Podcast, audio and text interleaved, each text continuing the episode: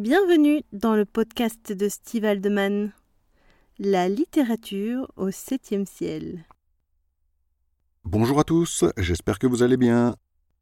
Aujourd'hui, ce podcast est consacré au thème Amour et BDSM, séparés ou associés On pourrait penser que c'est simple, certains pratiquent le BDSM avec la personne qu'ils aiment et les autres avec leur partenaire de jeu sans sentiment. Mais ce serait une position très réductrice. Certains ont besoin d'une connexion émotionnelle et cela laisse la part belle aux couples établis. Mais d'autres peuvent aussi sciemment refuser que leur passion pour le BDSM soit entachée par des sentiments qui pourraient les empêcher d'explorer complètement la gamme des sensations et des émotions que peuvent apporter ces pratiques. Et en effet, il peut paraître difficile de fouetter ou d'humilier une personne que l'on aime alors que l'on pourrait avoir moins de scrupules dans le cas contraire. De même, un soumis ou une soumise pourrait avoir du mal à envisager des pratiques abouties avec celui ou celle avec qui ils ont fait des enfants, par exemple, ou avec qui ils se montrent doux et attentionnés par ailleurs. La peur du jugement de l'être aimé peut être difficile à vivre quand on accepte des pratiques extrêmes dans des moments choisis, alors qu'au quotidien on partage un amour tendre. Parfois il ne s'agit pas d'un choix, Certains pratiquants forment des couples illégitimes qui n'ont accès qu'à des séances temporaires. Il peut aussi s'agir de couples ou de groupes de personnes issus de relations libertines, acceptées par les conjoints qui pratiquent de leur côté, ou pas. En somme, il y a de très nombreux cas de figure possibles qui peuvent échapper à toute tentative de classification. Dans la littérature, une part importante des romans érotiques sont autobiographiques ou s'inspirent d'histoires vraies. Et la majorité de ces histoires, en tout cas la majorité de celles que je connais, narrent des histoires de couples qui ne vivent pas ensemble et qui ne partagent pas de vie commune. Cette proportion importante se retrouve-t-elle dans la vraie vie? Impossible à dire. Mais aujourd'hui, je vais donner la parole à ceux qui ont accepté de me parler de la façon dont ils vivent leur passion pour le BDSM. J'ai donc le plaisir de vous présenter quatre visions qui apportent chacune une réponse détaillée à cette question, Amour et BDSM, séparés ou associés. Il s'agit de celles de Raven, d'Ombre et Opale, de Kaizen et pour finir celle de DS Matera. J'ai pris un grand plaisir à les enregistrer, chacun d'eux étant différent, parfois sérieux, souvent drôle et toujours sans tabou, ce dont je les remercie chaleureusement. Commençons sans plus attendre par Raven. Bonjour Raven, merci d'avoir accepté mon invitation dans le cadre de cet article consacré au sujet Amour et BDSM séparés ou associés.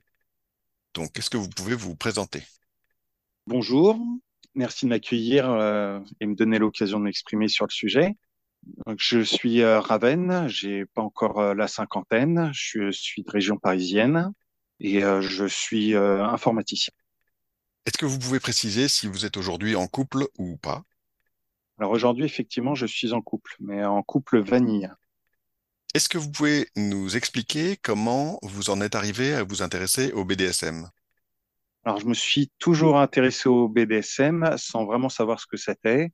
Euh, j'ai eu régulièrement des pratiques euh, donc kink, comme on dit, euh, qui sortent un petit peu des sentiers battus ou des choses qui sont un peu plus conventionnelles. J'ai eu euh, dès le début de ma sexualité, euh, j'ai eu euh, l'occasion de faire des pratiques un petit peu hors normes, on va dire. C'est en multipliant les, les expériences que j'ai eu l'occasion, à un moment donné, de me dire que j'allais me consacrer entièrement au BDSM, de le vivre complètement, de l'assumer. Et c'est ce que j'ai fait cette année. D'accord. Vous pouvez nous donner un aperçu de ces kinks en question? Dès, ma première euh, relation, on s'amusait à, se, mettre de la bougie sur l'un sur l'autre, euh, ce genre de choses-là. Euh, il y a eu, suivant les partenaires, des jeux de, de fessées, de domination, de soumission, de tenue en laisse, ce genre de choses-là. Est-ce que vous pouvez nous préciser euh, votre orientation sexuelle et quel rôle vous intéressait plus ou est-ce que euh, tous les rôles vous intéressaient et que vous étiez en recherche quelque part euh, de votre identité? Alors moi je, suis j'ai un profil cisgenre hétéro Et l'expérience que j'ai eue était plus côté top, dire côté domination.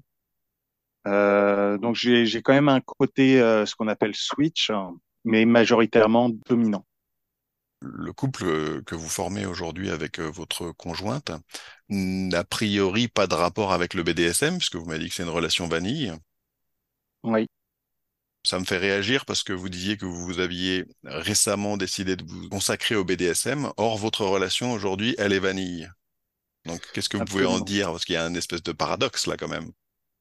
Oui, on peut dire ça. En même temps, pour l'historique, j'ai euh, quand j'ai décidé de, de, me consacrer au BDSM euh, pleinement, j'ai rencontré euh, quelqu'un très rapidement.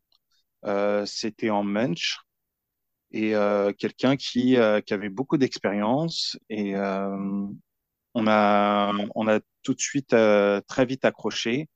Et on s'est vu plusieurs fois, m'a appris énormément c'est quelqu'un que j'admire beaucoup, euh, avec beaucoup de respect, et euh, j'ai eu l'occasion de pouvoir euh, m'exprimer vraiment presque sans limite, j'aurais tendance à dire, vu que c'était des débuts assumés, où on était vraiment dans le vif du sujet, où là on était vraiment dans un rapport DS, avec euh, beaucoup de rencontres, euh, beaucoup de sorties, de clubs. C'est quelqu'un qui est très actif dans la communauté. Euh, donc j'ai eu l'occasion de, de, voir et de faire beaucoup très vite. Ça, c'était ma partenaire donc en début de cette année et cette relation-là s'est arrêtée parce que je suis tombé amoureux d'une fille qui n'est pas dans le milieu. Voilà, donc je me retrouve euh, amoureux, en couple avec euh, quelqu'un de vanille. Et mais j'ai toujours ce, cet aspect euh, BDSM et cette cette décision que j'avais prise et qui tient toujours de continuer de de travailler, de développer, de rechercher à travers le, milieu de BDSM ces pratiques. c'est plus un, une recherche personnelle ou sur l'humain. Et euh, donc j'ai décidé de continuer, mais euh, plus euh, sous forme euh, vraiment sexualisée où la génitalité passe en second plan. Là, je, je, suis plus partant sur des, des pratiques domination-soumission et euh, plus euh, des impacts, ce genre de choses-là, des, euh, des, des, des, découvertes sans, sans forcément avoir des, des rapports sexuels et toujours sur un plan de, de bienveillance, de respect, mais avec cette distance de, de complicité sans aller au-delà. Donc en fait, vous faites plutôt partie des gens qui abordaient le BDSM sans forcément l'associer à l'amour. C'est un choix ou ça s'est imposé à vous? Au tout départ, vu que c'était euh, tous les moments King que j'ai eus, c'était avec des partenaires. La plupart du temps, c'était des relations amoureuses. Ça n'a jamais été très très loin, mais quelques expériences euh, euh, de manière récurrente. Quand j'ai décidé de vivre mon BDSM, j'ai, je sortais d'une relation plutôt, ça a été assez douloureux. Je me suis dit maintenant que je suis célibataire, je peux me me consacrer complètement à ça. Donc j'ai cherché à, à, ne pas mélanger amour et BDSM. Euh, donc j'ai eu une partenaire où, euh, où on était dans, dans une très bonne entente, une bonne complicité, euh, de la tendresse aussi, mais euh, sans, sans sentiment euh, amoureux et c'était clair dès le départ. Euh, on avait acté les choses et euh, donc on n'a pas on n'a pas pu continuer euh, comme ça parce que moi j'ai je me suis mis en, en relation euh, vanille. Votre compagne, elle est au courant? Oui, oui, elle est au courant. Comment elle gère ça? Alors euh, on en a beaucoup parlé euh, quoi. avant même qu'on soit ensemble. Je lui euh, je vais lui raconter ma situation, mes expériences, mes recherches. Donc, euh, elle a écouté. Ça n'est pas du tout son domaine. Elle n'est pas intéressée, mais elle était euh, à l'écoute et euh, elle a bien senti que euh, c'était que c'était une recherche de presque de développement personnel. quasiment, parce que ça vient, ça vient remuer des choses très fortes chez moi. Et j'apprends beaucoup de moi-même, beaucoup de la, sur la nature humaine, et, me passer du BDSM, c'est un peu compliqué pour moi. Et elle a compris que euh, c'était un, un, élément assez, euh, c'était un pilier en ce moment pour moi. Donc, euh, elle a accepté que je, éventuellement, que je puisse continuer en parallèle euh, des euh, certaines pratiques tant que euh, je suis justement que je sois pas dans un rapport amoureux. et j'ai pas envie de mélanger forcément. Je, je, je suis comblé dans mon dans mon histoire vanille. Euh, niveau sexualité aussi, je suis très épanoui. Il euh, n'y a aucun souci. C'est euh, c'est vraiment très bien. Donc le BDSM est pour moi, je, je, le répète encore, hein, c'est comme c'est presque une voie limite spirituelle, c'est philosophique, c'est anthropologique, c'est énormément de choses. D'accord. C'est à l'image de ceux qui diraient que c'est un, un style de vie. Alors, euh, non, je vais pas aller dans, le, dans un style de vie parce que je m'inscris pas dans un fonctionnement 24-7. C'est-à-dire que je, vais euh, dans le style de vie, moi, je l'associe plutôt à le vivre euh, constamment. Or, euh, moi, je, veux délimiter mes, pratiques sur des séances bien précises et délimitées dans le temps, marquées par des protocoles et sorties de là, on n'est plus dans, dans, un rapport de BDSM, dans une relation BDSM. On l'est que au moment de session. Un petit peu comme ce qui peut se passer en club, on rencontre quelqu'un et il y a un feeling qui se passe et on, peut, euh, on peut jouer avec la personne. Et à la fin de la soirée, voilà, chacun rentre chez soi et on a passé un bon moment. Éventuellement, on peut se recontacter, refaire d'autres sessions, mais c'est euh, je suis pas dans, dans un état d'esprit constant euh, BDSM, j'ai pas de, de soumise euh, euh, que je vais solliciter H24, 7 jours sur 7, ou qu'elle me sollicite. voilà. Donc je fais vraiment une, un distinguo entre les deux. D'accord. En fait, j'avais bien compris ça, et euh, c'est juste que j'ai mal utilisé le terme lifestyle. Enfin, c'était pas dans le. Je, je l'ai mal utilisé. C'était pas bien choisi. Qu'est-ce que vous espéreriez à l'avenir? Est-ce qu'il y a un espoir chez vous que votre couple vanille évolue pour intégrer un peu euh, de BDSM? Hum, j'ai pas, j'ai pas d'espoir, j'ai pas d'attente euh, par rapport à ça. Si j'ai, euh, si on trouve notre équilibre ainsi, ça peut continuer ainsi pendant longtemps. Après, je je suis pas devin. il se peut qu'il y ait des choses qui qui passent ou pas. C'est pas, c'est pas très très important en soi. Est-ce que dans la communication que vous avez eue avec votre conjointe, il y a eu une approche des différents types de pratiques BDSM où elle a pu vous dire, bah ça, j'accepte que tu le fasses, et puis ça, bah je suis pas d'accord. Donc c'est encore en, pour parler.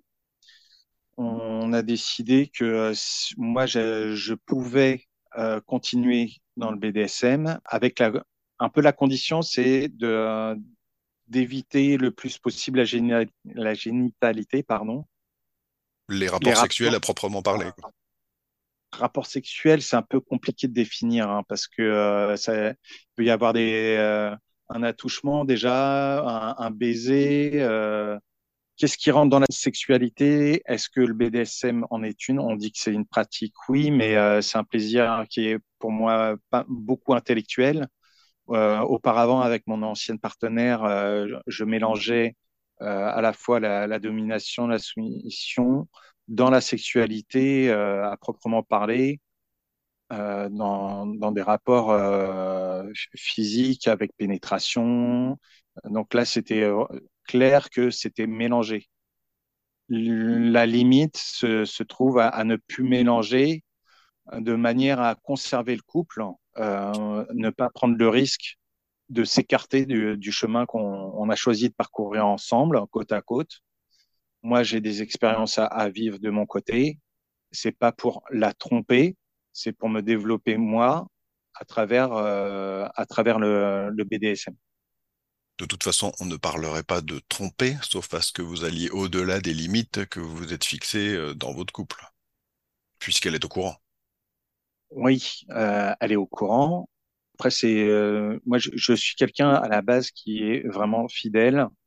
J'ai du mal à concevoir ce et les gens qui ont une double vie. euh, j'ai du mal à comprendre. Je je quoi, le- je le comprends, mais je je peux pas l'appliquer pour moi-même. Là, c'est euh, une facilité dans le sens où c'est décorrélé du sentiment amoureux et en minimisant aussi les rapports euh, sexuels ou euh, juste une, session par exemple d'impact euh, rien que ça moi ça me suffit si je peux vivre ça en parallèle. C'est pas encore le cas. Là je, suis en contact actu- actuellement euh, pour avoir des partenaires de jeu Comment vous pourriez conclure sur le sujet du jour, qui est donc euh, amour et BDSM séparés ou associés? Pour vous, vous diriez que c'est un choix, que ça s'est imposé à vous, que vous préférez que ce soit séparé, ou que c'est la vie qui vous a imposé de vivre ça comme ça?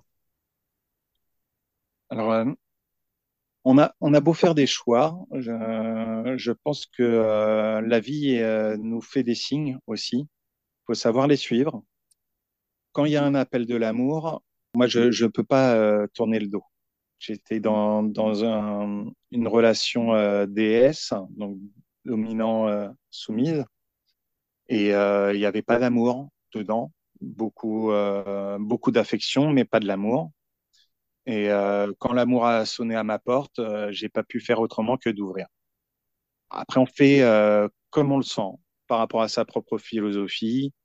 La mienne, euh, ça, a été de gérer ça comme ça. Ça aurait pu être géré autrement euh, si c'était une autre situation, d'autres personnes. C'est, euh, faut savoir s'adapter et puis écouter les signes et puis surtout s'écouter soi-même. D'accord. Eh bien, Raven, bah, je vous remercie d'avoir participé à la réalisation de cet article via cette interview. Et puis, je vous souhaite une bonne continuation pour vous-même et puis pour votre conjointe. Ça a été un plaisir euh, d'avoir euh, participé à, à ce podcast. La seconde interview est celle d'un couple, Opale et Ombre. Bonjour à vous et bienvenue Opale et Ombre. Merci d'avoir accepté cette interview dans le cadre de l'article intitulé Amour et BDSM, séparés ou associés.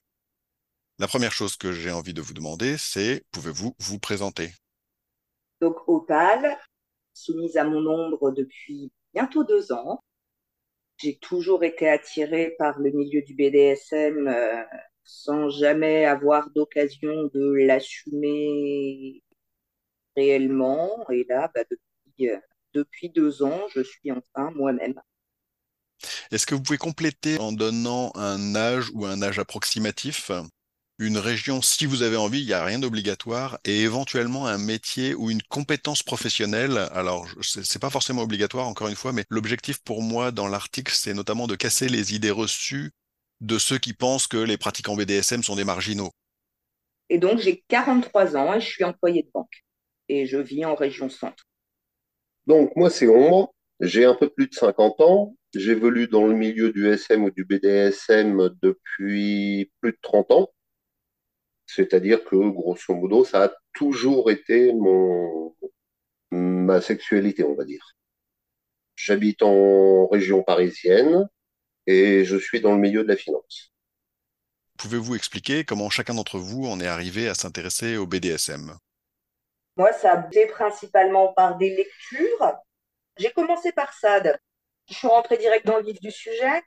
Et puis après, euh, bah, il y a eu Histoire d'eau, etc. Et, euh, et voilà, c'était quelque chose. euh, je me suis dit, mais c'est moi ça. C'est ce que je ressens à l'intérieur. Le problème, c'est que après, pour pouvoir assumer ce genre de choses, ça a été beaucoup plus complexe. Pour l'assumer vis-à-vis de vous-même ou pour l'assumer vis-à-vis des autres? Pour l'assumer vis-à-vis des autres, parce qu'à partir du moment où euh, j'en parlais à des petits camarades de jeu, au mieux, ça les faisait rire, au pire, ils fuyaient de façon totalement horrifiée. Donc, euh, c'est quelque chose que j'ai très longtemps dû taire, pour éviter des réactions négatives, malheureusement. Et vous, Ombre? Moi, ça a été d'une manière que je qualifierais de totalement naturelle que j'ai analysé bien plus tard. En réalité, il y avait des choses que j'ignorais qui se sont passées dans ma vie et qui ne me ramenaient que à ça. Ça a commencé même tout gamin. C'est-à-dire un côté sadique où quand on est gamin et qu'on découvre euh, sa sexualité, je parle vraiment de tout petit, hein. On peut, on a des petites copines et on peut jouer au docteur ou se découvrir ou ce genre de choses. Il y avait déjà cette notion de douleur qui qui pour moi m'apportait quelque chose. Et euh, qui, pour les petites copines, on va dire, avec qui je jouais, qui elles-mêmes revenaient le chercher, ce qui était le plus étonnant. J'ai découvert plus tard le comment, le pourquoi. Après, il y a eu la période adolescente, euh, où là, pareil, j'ai découvert euh, bah, des écrits, entre autres le Marquis de Sade. J'avais une grand-mère qui avait une bibliothèque énormément fournie, mais qui n'avait jamais ouvert aucun livre de sa vie. Et donc, quand j'étais adolescent, bah, je lisais devant elle le Marquis de Sade et elle me regardait en disant Qu'est-ce que tu lis? Et je lui expliquais à peu près ce que je lisais, bien entendu, en omettant de lui raconter les passages euh, scabreux de, de mes lectures. Voilà. Et elle trouvait que c'était très bien que je lise. Elle ne savait absolument pas ce que j'étais en train de lire devant elle. Et puis après, quand j'ai commencé ma vie euh, d'adulte et d'adolescent, vers mes 18 ans, je suis tombé sur une dame qui avait une trentaine d'années, qui a été euh, ma maîtresse, ma copine, euh, la femme avec qui j'étais, quoi. Et qui, elle, avait déjà un pied là-dedans et qui a commencé à me montrer et à me faire découvrir. Et où j'ai découvert à ce moment-là en disant, mais tiens, mais il n'y a pas que moi qui suis comme ça. Il y en a d'autres. Et donc, il m'a mis le, on va dire, le pied à l'étrier dans le milieu parisien euh, dans les années 90. Alors, dans les années 90, on n'en parlait pas. C'était plutôt pas secret, mais vraiment très discret. Et il fallait effectivement euh, euh, avoir un peu de connaissances euh, pour euh, pour accéder au réseau, connaître des gens et pouvoir euh, sortir, découvrir, participer à des soirées, ce genre de choses. Voilà. D'accord. Je me suis retenu de rire à l'évocation des lectures devant votre grand-mère. Forcément, c'était drôle. non, non, mais c'était très drôle parce que euh, j'avais la preuve qu'elle n'avait jamais ouvert. Elle avait une bibliothèque énorme et elle n'avait jamais ouvert aucun livre de sa vie. Est-ce que vous pouvez nous raconter, raconter aux auditeurs votre rencontre, hein, qu'on comprenne un petit peu dans quelles circonstances euh, finalement votre couple s'est établi? Alors, à l'époque, j'avais quelqu'un dans ma vie que j'avais commencé un petit peu à initier parce que euh, j'avais senti qu'il avait ça en lui et que ça demandait qu'à ça demandait qu'à sortir. Moi, à cette époque-là, j'étais pas libre. Et lui, c'était un, c'était un jeune homme qui avait euh, une dizaine d'années de moins que moi. Et donc, euh, à qui j'avais toujours dit, bah, le jour où tu rencontres quelqu'un avec qui tu as envie de faire ta vie, ce que je comprendrais tout à fait, tu me le dis je m'efface parce que c'est normal. Sauf que lui, il n'a rien trouvé de mieux quand il a effectivement trouvé quelqu'un que de me ghoster. Donc, j'étais super mal. Et mon ombre et moi, on traînait sur les mêmes groupes Facebook qui, pour le coup, n'ont strictement rien à voir avec le BDSM. Sauf que lui, il n'a jamais caché ce qu'il était. Donc, je me suis dit, quelle est la personne la plus adéquate de mes contacts à qui aller demander conseil? Et un matin de septembre, je vois qu'il est connecté sur Messenger, je lui envoie un message. Je lui explique un petit peu la situation et je lui dis, voilà, dans ma situation, tu ferais quoi? Et puis on a commencé à discuter. Et puis un jour, j'ai eu soudainement envie de passer du tu au vous avec un V majuscule. Et là, je me suis dit, c'est bon, c'est mort, t'es grillé. Monsieur Voilà, bah, euh, je pense qu'elle a assez bien résumé l'histoire. Euh, on s'était contacté, donc on était euh, sur un réseau donc totalement en dehors du BDSM. Et effectivement, moi, je ne cache pas spécialement ce côté-là de ma vie. Sans bien entendu rentrer dans les détails parce que ce sont des groupes sur lesquels c'est pas du tout le sujet. Voilà, mais euh, voilà, donc euh, effectivement, de temps en temps, j'ai des gens qui me contactent en me disant tiens, toi qui connais un peu, qu'est-ce que tu conseillerais sur ceci, sur cela? Euh, J'écris également des articles, alors pas euh, à titre professionnel, mais purement personnel, parce que j'estime que le savoir, ça se dispense. Je veux dire, moi, on me l'a donné. Euh, des gens ont, pris le temps de m'apprendre des choses, euh, voilà. Et puis après, avec mon expérience, eh ben, euh, j'estime totalement naturel en retour de aujourd'hui donner un peu, rendre un peu ce savoir. Euh, donc, je suis auteur de pas mal d'articles sur le sujet que je dispatche un petit peu à droite à gauche là, effectivement, sur des groupes BDSM. Et un jour, euh, Opal m'avait contacté en me disant, bah tiens, est-ce que euh, je pourrais prendre un de tes articles pour le donner à la personne dont elle vient de parler, voilà, et je suis dit oui, tout à fait, pas de problème. Donc ça avait été nos premiers contacts dessus où on avait un petit peu discuté. Et ça s'était arrêté là. Et effectivement, euh, lorsqu'elle était devenue euh, célibataire, euh, elle m'avait recontacté. Fatalité, je venais d'être célibataire en même temps. Et voilà, on a commencé à discuter et, des liens ont commencé à se nouer petit à petit. Et un jour, euh, où elle a commencé à me dire, bah tiens, je commence un peu à être attiré, je me souviens que la première phrase que je lui ai dit, j'ai fait, OK, dorénavant, c'est vous et c'est monsieur. Et ça a commencé pile à ce moment-là. D'accord. La question qui se pose et qui est liée à l'article d'aujourd'hui, c'est euh, amour et BDSM séparés ou associés. Vous, vous le voyez comment? Séparés ou associés? Et une fois que vous m'aurez répondu, comment ça se traduit dans votre relation? Là, pour le coup, dans la relation que je vis avec mon ombre, c'est c'est même pas associé, c'est indissociable. Je pense que j'aurais pas de sentiment pour lui, je pourrais pas m'abandonner aussi totalement. Ce qui peut signifier que le moment où vous êtes passé au vous était concomitant au fait que vous ayez découvert des sentiments pour lui. Ah, tout à fait. Au travers des diverses discussions que vous aviez eues précédemment. Oui, tout à fait. Je suis même, je suis même tombée amoureuse de lui. Je savais même pas à quoi il ressemblait.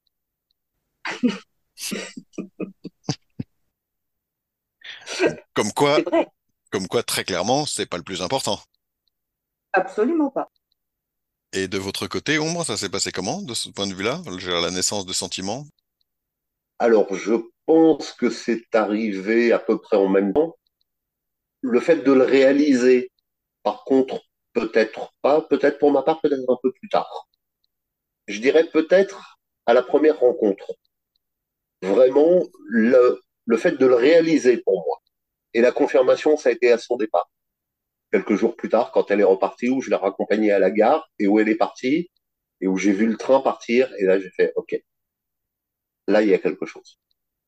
Parce que effectivement, le départ me laissait un manque, me laissait un vide. Il y avait quelque chose qui allait pas. Comment vous décririez votre euh, couple aujourd'hui, alors de façon euh, pratico-pratique? Est-ce que vous vivez ensemble? Est-ce que vous avez des enfants ensemble? Est-ce que vous avez eu des enfants auparavant, chacun de votre côté? Enfin, est-ce que vous pouvez m'en dire un petit peu plus pour que les auditeurs comprennent qui vous êtes? Donc, nous ne vivons pas ensemble. Nous voyons à peu près un week-end tous les 15 jours. Nous n'avons pas non plus d'enfants ensemble. On en a chacun de notre côté. En gros, c'est ça. Par contre, il passe pas un jour sans qu'on se parle. Je crois que ça n'est jamais arrivé. Votre relation aujourd'hui donc est, est sur cette base-là depuis le début, depuis deux ans à peu près, c'est ça? C'est ça. C'est ça. Pourquoi vous ne vivez pas ensemble? Indiscrétion peut-être. Du tout. Alors, d'une part, parce que chacun d'entre nous a ses obligations là où il vit. Et puis ensuite, parce que je pense que, et je pense que mon ombre ne me contredira pas, si on était H24 ensemble, on finirait par plus supporter. Je pense que le quotidien nous boufferait. Alors que là, en se voyant de façon épisodique, il y a toujours le plaisir des retrouvailles, le plaisir d'avoir attendu aussi son ombre? Alors, je dirais la même chose. je suis intimement persuadé depuis plusieurs années que je ne suis pas fait pour vivre avec quelqu'un 24 heures sur 24. J'ai essayé, ça ne m'a jamais réussi, c'est-à-dire qu'au bout d'un moment, j'ai un besoin de solitude et de me retrouver seul. Ça, c'est la première des choses. La seconde, c'est effectivement dans les rapports euh, SM et DS, nous, nous ne le vivons pas lors de séances. Nous le vivons tout le temps. Nous sommes comme ça. C'est-à-dire, par exemple, le vouvoiement, c'est quelque chose de permanent. C'est pas juste quand on fait une séance. Ça correspond à ce que les gens appellent euh, du DS euh, lifestyle. Voilà. Mais je vais pas l'appeler comme ça parce que il y a une notion qui, qui me dérange un tout petit peu. Ce serait plutôt quelque chose euh, dans, dans cette idée, telle que moi je la comprends, où on provoque une situation et où on veut la vivre comme ça. Non. Là, chez nous, elle est posée naturellement. Je vais donner un exemple tout bête. Un soir, on se pose dans le canapé et on va regarder un film. Une situation toute banale. Dans 90% du temps, Opal va s'asseoir à mes pieds, poser sa tête sur mes genoux. Et c'est un geste totalement naturel. C'est pas une règle qu'on a établie. On n'a jamais dit, tiens, faudrait faire comme ça. On n'en a même jamais parlé. C'est notre fonctionnement. C'est notre fonctionnement. Il y en a un qui domine, l'autre qui est soumis. Et je pense que c'est plus notre nature d'être humain, d'être comme ça, nous, plus qu'autre chose. Donc ça, c'est ce côté-là. Et c'est un côté qui est vraiment intense, qui est plus de l'ordre de la passion peut-être. Donc qui est vraiment très fort. Et c'est quelque chose qui brûle, qui bouffe tout le temps. Et il faut des moments il faut des moments où on peut souffler, il faut des moments où on peut être un peu plus léger, plus distant. Il y a également la notion du manque. Euh, quand Opal euh, vient chez moi ou quand je vais chez elle ou quoi, et qu'on se sépare, il y a ce manque. Il va y avoir cette attente qui peut parfois être désagréable, mais qui va donner quelque chose au moment des retrouvailles et qui va le surmultiplier. Et ouais, ça c'est quelque chose que j'aime énormément. Quelque part, j'aime le manque. Parce que ce manque me prouve en permanence que oui, effectivement, il y a un lien. C'est pas quelque chose de commun, c'est pas quelque chose d'établi, ou euh, un couple qui vit dans le même appartement ou dans la même maison, bah, au final, ils vivent comme ça. Et si un jour ils ne se manquent plus, si un jour euh, euh, la passion est cassée ou les désunit ou que sais-je, ils sont toujours les deux locataires d'un même endroit. Et ils vont devoir vivre ensemble, au moins pendant un temps, s'ils se séparent ou si ça revient entre eux. On est dans un cas où euh, cette contrainte n'existe pas et où donc ce lien entre les deux, je veux dire, peut pas être nié.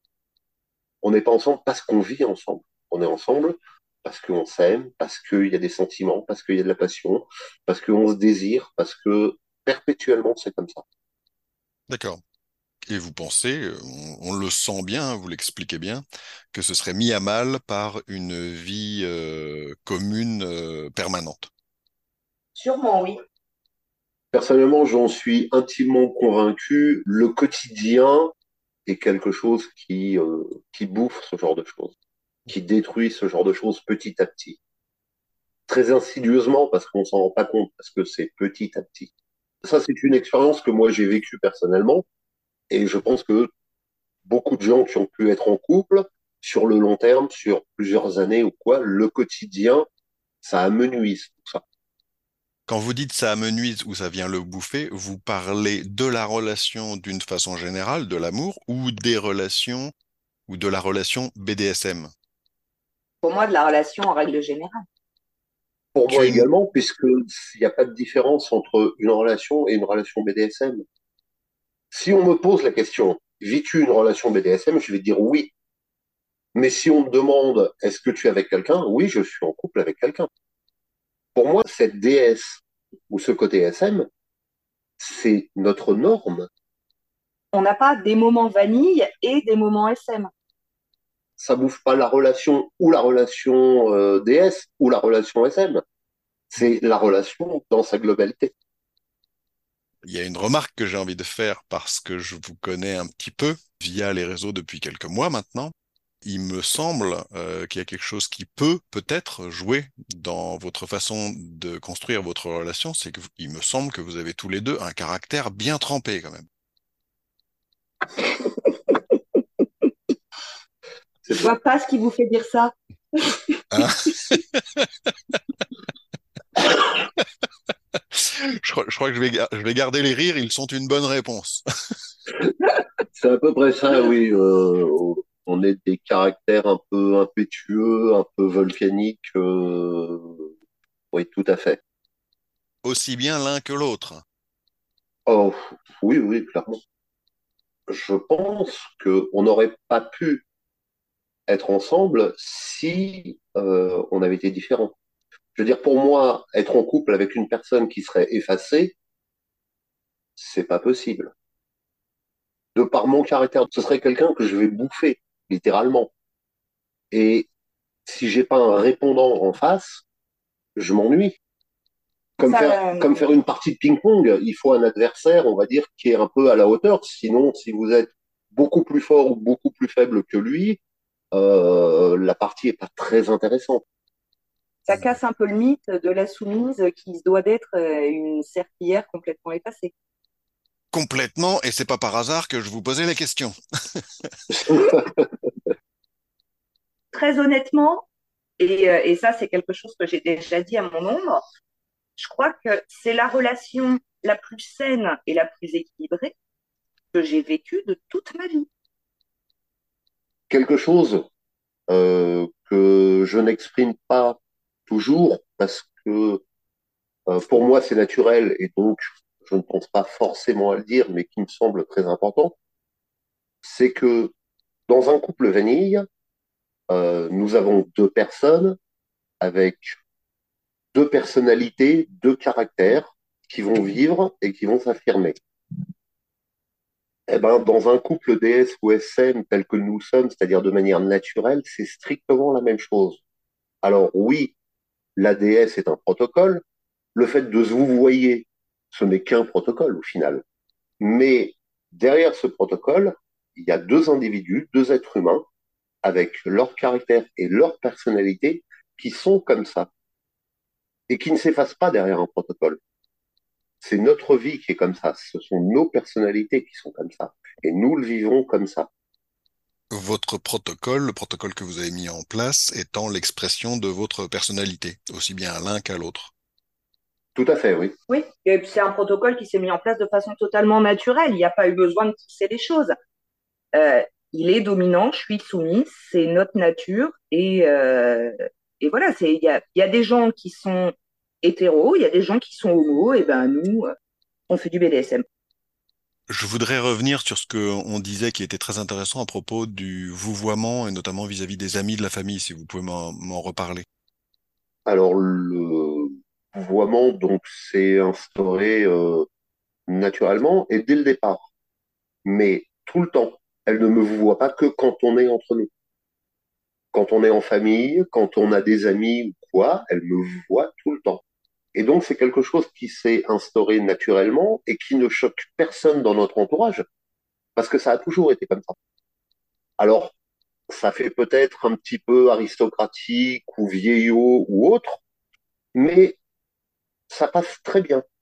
C'est pas comme si on s'était connu en tant que couple vanille, qu'on s'était tutoyé, et que d'un coup, on passe à quelque chose de BDSM et où elle me vous voit où là, ça aurait interpellé les gens en se disant, tiens, mais avant ils se tutoyaient, maintenant ils se voient, il y a quelque chose. Non. Là, ça c'est toujours, ça a toujours été comme ça. Donc c'est quelque chose que les gens ont accepté, mais totalement naturellement, sans aucune question. Qu'est-ce que vous pourriez en dire de ça, vous, Opal, vis-à-vis de votre entourage, amis, famille? Bah, C'est quelque chose, comme disait mon ombre, euh, voilà, ils ont toujours été habitués. Je sais qu'il y a certaines personnes que j'ai prévenues parce que c'est quelque chose qui pourrait éventuellement les interpeller. Donc, euh, je leur ai dit, bah voilà, je le vous vois, c'est notre fonctionnement. on m'a pas posé plus de questions. J'ai simplement expliqué que c'était c'était c'était le fonctionnement de notre couple, que c'était comme ça qu'on marchait et que et voilà et ça n'a ça pas soulevé plus de questions. Pour préciser le contexte pratique, vous le vous voyez et il vous tutoie ou il vous, vous voit aussi? Non, non, il me tutoie. Et ça me convient tout à fait. Comment est-ce que vous aimeriez que votre couple évolue à l'avenir? Comment est-ce que vous vous voyez, je ne sais pas moi, dans 5 ans, dans 10 ans? Toujours ensemble, déjà.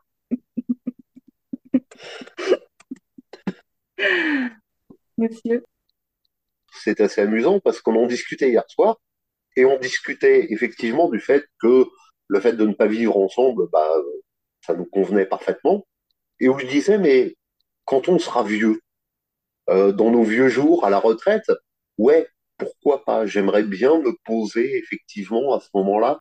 Et on a commencé à discuter de ça euh, sans faire de projet, sans tirer de plan sur la comète. Mais si aujourd'hui c'est quelque chose qui ne nous convient pas, quand on sera peut-être plus vieux, plus posé, plus calme, plus euh, euh, en fin de vie, en retraite ou ce genre de choses, oui, à ce moment-là, ouais, peut-être quelque chose où euh, ce sera une retraite de vie où, oui, pourquoi pas finir ensemble dans un cadre posé qui puisse nous plaire, ouais, ça, oui, volontiers.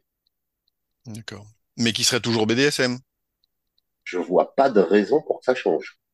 Alors effectivement, avec l'âge, bah, peut-être qu'il y aura des pirouettes qu'on pourra peut-être un peu moins faire. C'est très possible. On l'adaptera, je pense. Voilà. Un peu comme euh, doit faire les couples vanille. Euh, je présume que, je sais pas, euh, je verrai quand ça viendra. Mais à 80 ans, peut-être que faire des galipettes même dans un lit, ça doit plus être forcément très évident parce que le corps répond moins bien aux sollicitations, parce que tout un tas de choses.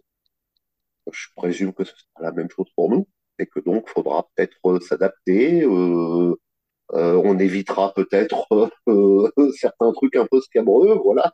Mais sinon, éviterez les fessées trop fort pour éviter de me péter le col du fémur. Voilà, ce genre de choses. Mais sinon, oui, dans, dans ce cadre-là, oui.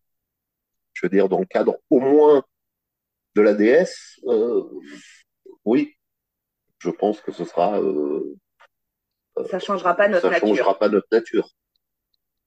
Je vous remercie d'avoir participé à cette interview et d'avoir donné votre avis et un éclairage sur votre relation particulière. Avec plaisir et merci à vous. Merci beaucoup. Et puis à tous les auditeurs, bah, n'hésitez pas à être vous-même, à vivre ce que vous êtes avec vos personnalités et, et dans ce que vous aimez. Et à assumer votre nature. Tout à fait. Je pense que ça fera un bon mot de la fin. Bon. Suite à cette interview, j'ai échangé à d'autres reprises avec Ombre, et il est fort possible que vous l'entendiez de nouveau sur mon podcast pour divers sujets qui nous intéressent l'un et l'autre, à propos desquels nous avons déjà commencé à travailler. En particulier, nous réfléchissons à un épisode sur les fouets dans le BDSM, et il est également possible qu'il intervienne dans un autre, que j'intitulerai La religion et le sexe. Passons maintenant au troisième témoignage, celui de Kaizen, en couple avec Yubi, qui n'a malheureusement pas pu participer. Bonjour à toi et bienvenue Kaizen. Merci d'avoir accepté cette interview dans le cadre de l'article intitulé Amour et BDSM, séparés ou associés. Pour commencer, est-ce que tu peux te présenter? Ou vous présenter tous les deux puisque tu es en couple oui, ben, bonjour Steve. Mais déjà, ben, je te remercie hein, pour cette interview et de me donner l'opportunité de ben, partager euh, cette passion. Euh, ben voilà, ben, je m'appelle Kaizen, j'ai euh, 48 ans, je vis dans le nord de la France et euh, ben, voilà, en termes de, je dirais d'activité professionnelle, je suis dans l'informatique. Et donc, je suis en couple avec euh, ma soumise Yubi depuis 2019 qui vit dans le sud. Donc, en fait, nous avons, alors on peut dire une relation euh, à distance, hein, parce qu'on vit à 400 km euh, l'un de l'autre. Mais, euh, mais on, on, arrive à se voir assez régulièrement, donc euh, à peu près tous les mois. Comme vous vivez à distance, Yubi n'a pas pu participer à l'interview. Voilà, ouais, avec grand regret. Peux-tu expliquer aux auditeurs euh, comment chacun d'entre vous est arrivé à s'intéresser au BDSM ben, En fait, hein, on est arrivé un peu euh, ben, fortuitement hein, à s'intéresser au BDSM et en tout cas à pratiquer le BDSM. Alors en fait, ce qui se passe, c'est que chacun de notre côté, on a eu, on dira, notre vie vanille pendant de nombreuses années. Je crois que j'ai pas précisé tout à l'heure, on a tous les deux la, la cinquantaine. Donc nous sortons tous les deux d'un mariage d'une vingtaine d'années. Suite au divorce et tout, nous nous sommes rencontrés. Et ben, vu qu'on vivait à, à distance, hein, vu qu'on avait une relation à distance, bon, c'était un peu compliqué, même si on arrivait à se voir régulièrement. Puis est arrivée la période du Covid, avec ces histoires de confinement, où en fait on était tous les deux ben, cloisonnés, hein, chacun chez soi, quoi. Et là, on n'a pas pu se voir plus régulièrement. Et là, on dira que la frustration commençait à vraiment à, à monter. Ce qui s'est passé, c'est que moi, de mon côté, dans mon ancien mariage, je dirais que le BDSM me titillait un peu, mais euh, bah, je dirais, comme toutes les personnes vanilles et toutes les personnes ne connaissant rien du tout au BDSM, je pensais que cette activité était vraiment une, une activité assez extrême et, euh, et n'était pas pour tout le monde n'est-ce pas? Et du coup, suite, enfin, tu, tu, vois très bien ce que je veux dire. Hein, Oui, très bien, oui. et en fait, suite au, suite au confinement, donc tous les soirs, hein, on s'appelait hein, par téléphone et tout. Un jour comme ça, euh, je sais pas, je pense que ce sont les, les hormones, hein, c'est le concentré d'hormones là qui s'est, euh, qui a explosé et euh, j'ai commencé comme ça à, à donner des, des petits, des petits ordres euh, vraiment euh, gentillés quoi pour Yubi. Et puis elle a commencé à jouer le jeu et puis euh, de fil en aiguille comme ça, euh, on s'est dit mais euh, qu'est-ce qui nous arrive? Et puis là on a commencé à, à rechercher sur sur internet qu'est-ce que c'était, qu'est-ce que c'était, qu'est-ce qui s'est passé et tout. Et puis c'est là qu'on a vraiment mis le doigt sur le BDSM. C'est là où on a découvert que ben, finalement le BDSM c'était pas comme ce que le grand public pense tout de suite les chaînes, les des, fouets et tout, mais ça pouvait commencer euh, vraiment de façon légère, même par téléphone, et petit à petit augmenter. Et c'est comme ça en fait que, ben voilà, de, je dirais de jour en jour, de semaine en semaine et de mois en mois, et ben on est arrivé à devenir de, de vrais pratiquants BDSM. Yubi, elle n'a jamais été euh, dans sa vie vanille, elle n'a jamais été euh, curieuse du BDSM. C'est moi qui l'ai un peu comme ça initié, de façon improvisée. Je cherchais le mot. c'est comme ça qu'on est tombé dedans, quoi. D'accord. Il y a une des questions que je voulais vous poser, c'était pouvez-vous raconter votre rencontre, mais en fait, euh, la rencontre finalement par rapport au BDSM n'a pas forcément d'importance, donc c'est une question que je ne vais pas vous poser, à moins que vous vouliez ajouter quelque chose à ce sujet. Oui, je peux peut-être pour euh, pour éclairer euh, les auditeurs. En fait, ce qui s'est passé, c'est donc bah, comme, comme, je l'ai dit, hein, donc voilà, chacun a divorcé. Puis alors, je, je veux dire bien sûr, on s'est tous les deux mis dans, sur l'application de rencontre et on s'est rencontrés euh, comme ça. on a fait euh, un an de vie vanille et, euh, et, je me répète un peu et c'est à l'issue du Covid où en fait on n'a pas pu se voir. C'est de là que de vanille on a basculé en, en BDSM. C'est ce que j'aime dire, c'est que cette période de Covid a été euh, très difficile pour nous, mais finalement on, on a gagné cette euh, cette nouvelle vie donc de, de BDSM. Euh, très sincèrement, si on n'avait pas eu ce, ce, Covid et ce confinement, on n'aurait jamais basculé dans le BDSM en fait. Ça a été très étrange, quoi, mais euh, voilà. D'accord. Alors, comment décrirais-tu votre couple aujourd'hui par rapport au BDSM Est-ce que ça a pris une importance Quelle importance quelle, Dans quelle proportion? Le, La proportion du BDSM dans notre couple, on, on dirait qu'elle est assez importante dans le sens où on en parle tous les jours, on tente de le vivre tous les jours, même si c'est très très compliqué avec la distance. Et on peut vraiment dire que ça fait euh, ça fait vraiment partie de nous. C'est-à-dire que ben, à chaque fois qu'on est ensemble, ou même quand on n'est pas ensemble, euh, déjà on discute de BDSM, on regarde s'il y a des événements BDSM à venir, donc sur le site euh, fetlife.com. Hein, et euh, on sait que dès qu'on se retrouve, euh, on se dit bon ben voilà quoi, on, remplit notre agenda, pour faire le, le plus d'événements possible ben, pour pouvoir euh, vivre cette euh, cette activité, cette passion quoi, cette relation BDSM. Voilà quoi. L'idée, c'est que, je dirais, contrairement à d'autres couples, ou plutôt contrairement à l'idée que les gens peuvent se faire d'une relation DS, euh, dû à notre distance, c'est vrai que on n'est pas, euh, on peut dire qu'on n'est pas à 200% dans la relation euh, DS, domination, soumission, parce que les, contraintes logistiques, les contraintes de temps font que c'est euh, c'est pas évident quoi. Mais dès qu'on a l'opportunité, euh, ben oui, tout de suite on on est dans nos dans nos rôles de, de dominant et de et de soumise quoi. D'accord. La question que j'ai envie de vous poser tout de suite, c'est, parce que vous en avez parlé depuis tout à l'heure, c'est pourquoi est-ce que vous ne vivez pas ensemble? Alors, on ne vit pas ensemble en fait parce que um, Yubi, donc, elle a, elle a toujours eu sa vie euh, dans le sud. Moi, j'ai toujours eu ma vie dans le nord avec des enfants qui ne sont pas encore adultes. Ce qui fait qu'en fait, logistiquement, c'est pas possible quoi de, de déménager avec les enfants et de les emmener dans le sud. Aujourd'hui, quoi, c'est pas possible.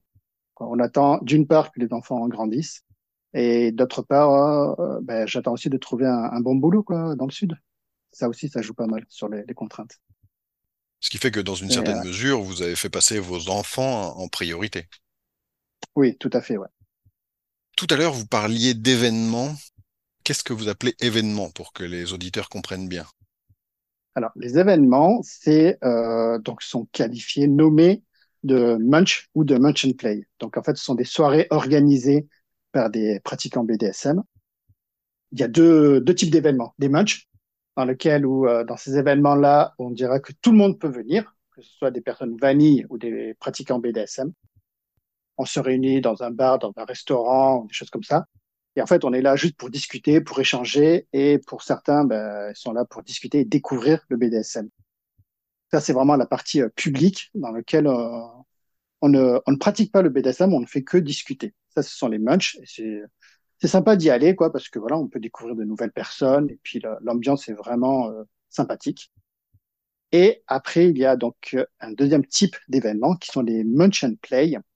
Donc, il y a toujours une petite partie munch dans laquelle on se rencontre tous, on discute. Et en deuxième partie de la soirée, c'est la partie play où là, vraiment, on est là, ben, chacun a son ou sa partenaire, ou même on peut découvrir, rencontrer de nouveaux partenaires hein, euh, durant l'événement. Et là, on, on, commence à jouer, quoi. Et, euh, et c'est là que c'est intéressant parce que, donc moi, je, je fais des séances à ma soumise, je, je, joue avec ma soumise. Parfois, il m'arrive de prêter ma soumise à un autre dominant pour qu'elle puisse vivre des expériences hein, euh, BDSM que je ne pourrais pas lui offrir. Typiquement, je pense euh, au shibari. En fait, je suis un très mauvais euh, rigueur. Hein. Donc, le shibari, c'est l'art d'encorder. Je ne maîtrise pas du tout ça, donc je peux prêter ma soumise à, un dominant qui va l'encorder comme il faut. Et il y a des fois, ben, c'est des, dominants qui me prêtent leur soumise pour que je puisse les impacter euh, durant une séance, hein, bien sûr. Et voilà quoi. Et donc c'est vraiment une ambiance euh, joviale, on dira. Et, et franchement, j'invite hein, euh, bah, tous les curieux du BDSM à déjà d'une part participer à un munch pour justement voir que alors là, je vais peut-être euh, être un peu violent quoi, mais vraiment s'apercevoir que les pratiquants BDSM ne sont pas des, des détraqués, ce sont des gens comme, comme vous et moi et, euh, et à l'issue des matchs, ouais, je les invite vraiment à venir voir dans les, les match and play parce que c'est vraiment, euh, en tout cas pour nous, c'est ce qui nous a vraiment permis d'évoluer dans nos pratiques. Qu'est-ce que vous appelez évoluer dans vos pratiques? Vous diriez que ça a donné un coup de boost d'une façon générale à votre sexualité ou c'est vraiment le BDSM qui vous a intéressé? Euh, pour, pour les match and play, c'est vraiment le, le, BDSM qui nous a intéressé et qui a fait évoluer euh, notre pratique. Je prends un exemple. C'est par exemple la pratique de l'impact au fouet. Ok? Avant les, événements mention play, bon, ben voilà, je, je dirais, je jouais du fouet sur ma soumise, je, l'impactais, je la fouettais, mais je ne pas vraiment euh, augmenter l'intensité parce que voilà, ben comme je débutais, on ne sait pas trop comment comment peut réagir la personne, on ne sait pas trop quelle résistance à la personne, et puis surtout, euh, voilà, on ne sait pas jusqu'à quel point on peut on peut augmenter euh, l'impact. Et euh, au cours d'un d'une soirée BDSM, au cours d'une soirée match and play, quand on voit les autres jouer et on voit comment ils peuvent fouetter, là on se dit ah mais oui mais en fait c'est possible, c'est presque c'est presque du mentorat euh, quelque part. Hein. C'est de voir faire les autres, on apprend ce qu'on pourrait faire. Si on n'a pas vu les autres faire quelque chose, on se dit c'est pas possible. Je prends un autre exemple, la, pratique des aiguilles. Ben voilà, c'est bien de commencer les aiguilles à travers une soirée euh, Mansion Play, parce qu'il y a des gens experts en aiguilles qui vont qui vont te montrer, oui, il faut faire comme ci, faire comme ça, il faut désinfecter, placer l'aiguille par-ci, par-là et tout. Et ça, c'est des choses, en mon sens, hein, c'est des choses que c'est c'est assez compliqué à, à, apprendre tout seul, et même, c'est assez, euh, je trouve, hein, c'est assez risqué et dangereux de s'improviser, de s'improviser comme ça, à appliquer avec des aiguilles. Euh, c'est bien de rencontrer des gens dans ces événements qu'ils puissent nous montrer comment faire les choses. Là, je parle du, du fouet, par exemple, de l'impact, je parle des aiguilles, mais aussi c'est pareil hein, pour le shibari, pour toutes les pratiques. Le fireplay, c'est pareil, c'est dans les événements euh, mansion play qu'on a appris à, à, jouer avec le feu. Et tout ça, si on avait, si on était resté chez nous, sans fréquenter ces événements-là, euh, bon, on serait resté aux, aux menottes et, et au paddle. Hein. tu vois, tu... non, mais c'est vrai en plus. Hein, c'est, euh... tu, tu, tu, vois un peu le, enfin, tu, vois le tableau, quoi. Hein, c'est euh... très bien, très, très bien, très bien. C'était pas moqueur mon sourire, hein, évidemment. Enfin, mon rire n'était pas moqueur. Hein. Je vois un autre intérêt à ces munch puisqu'on en parle, c'est que au-delà d'apprendre à faire, je pense qu'ils permettent aussi de dédramatiser. Il y a bien des pratiques qui peuvent faire peur. Euh, ça peut être par exemple les aiguilles, hein, typiquement. Oui, tout à fait. Mais c'est là où, euh, où je parle d'apprentissage, parce que justement, bah, souvent l'inconnu et la méconnaissance euh, génèrent la peur et génèrent aussi ben, justement des obstacles qui nous interdisent de, ou en tout cas qui nous bloquent à, à pratiquer ben, telle pratique. Quoi. Et c'est justement ben, en apprenant des autres et en voyant comment les autres font, eh ça nous permet justement d'aller plus loin, d'évoluer, de, vivre de nouvelles expériences. Et, euh, et voilà, et effectivement, oui, oui, comme tu dis, oui, oui, ça, ça enlève la peur, ça enlève les stéréotypes, ça enlève euh, ça enlève pas mal de choses. Quoi. Ça, ça débloque, ça débloque, ça déverrouille, et, et, c'est comme ça qu'on évolue. Quoi. À la base, on est des êtres sociaux. Hein. Donc, euh, pour évoluer, il faut, faut être en, relation avec, avec des bonnes personnes. Si on reste cloisonné chez soi, pour moi, ça ça passe pas. On reste bloqué. Qu'est-ce qui fait qu'on passe d'une vie normale, euh, avoir mis, une vie vanille, à manger, voilà, la vie, la, la, vie du quotidien, à au BDSM Est-ce que comment comment vous vous pratiquez, comment vous passez de l'un à l'autre? Est-ce que c'est fluide? Est-ce que c'est euh, bien séparé, cloisonné, ou est-ce que ça se vit comme ça au quotidien? Alors, euh, alors déjà, quand tu dis ça se vit comme ça au quotidien, est-ce que tu parles donc d'une relation 24/7 ou euh, peu importe comme qu'elle soit 24/7 ou pas, c'est euh, comment vous deux vous, le, vous la vivez? D'accord. Alors, comment on la vit Donc, comment on, on s'organise et comment ça se passe? En fait, on dira que euh, donc quand on est ensemble, on dira sur sur une journée de 24 heures, plus de la majorité donc de la journée, euh, nous sommes en, en, vanille. Et en fait, on a un, entre guillemets un contrat tacite qui fait que si moi comme ça, d'une minute à l'autre, j'ai envie de faire du BDSM, alors euh, Yubi sera à, ma disposition. Ok. Et euh, pour passer donc pour faire du on-off, pour passer de vanille à BDSM, euh, ben, c'est bien simple. Je, ben, dès que j'appelle Yubi, ça veut dire que là on passe en mode euh, en mode DS, en mode BDSM. Et et ben là on, on commence eh ben là, on commence. Alors, qu'est-ce que ça veut dire on commence? Ça veut pas forcément dire bah, tout de suite, euh, boum, on sort le fouet ou quoi que ce soit. C'est juste que bah, à partir de là, euh, elle est en, elle est en position de soumise et moi en position de dominant. Et, euh, et elle doit, ben, voilà quoi, elle doit, elle doit vivre, enfin, elle doit vivre. et de continuer la, la journée euh, comme ça, quoi. La journée ou le, ou le moment, quoi, l'heure qui vient, les deux heures qui viennent. Et, et voilà, ça, c'est un peu compliqué à expliquer, hein, peut-être, je ne sais pas si je suis assez clair, mais en tout cas, ce que tu, ta question à un moment donné, c'était euh, est-ce qu'on a un code? ça, ça, répondait bien, euh, ça répondait très bien à la mm-hmm. question. Ma question était d'ailleurs pas forcément très claire. Quand tu dis position, il ne s'agit pas forcément d'une position physique, assis, debout, etc. On parle bien d'un état d'esprit, de la sensibilité du moment. Tout à fait. Et, euh, et, tu, dis bien le mot, c'est vraiment un état d'esprit. C'est vraiment l'état d'esprit. Dès que je dis le mot euh, Yubi, dès que je l'appelle par Yubi, euh, ben voilà quoi. C'est voilà, on n'est plus vanille. Et c'est pas pour ça que c'est pas parce que je l'appelle Yubi que de suite, parce que en plus c'est pas quelque chose qu'on fait, c'est pas tout de suite, ah, je baisse la tête, je souris plus et j'ai le dos courbé et tout. Euh, ça, enfin, en mon sens, hein, c'est un peu la caricature de la, de la soumise, quoi. Hmm. C'est juste, eh ben voilà, c'est, euh, voilà, elle est soumise et voilà, si j'ai envie de jouer avec elle, bon, en général, si je l'appelle Yubi, c'est que je veux jouer avec elle, euh, ben là, elle n'a plus qu'à écouter, euh, elle n'a plus qu'à obéir, pardon, à mes, à mes ordres.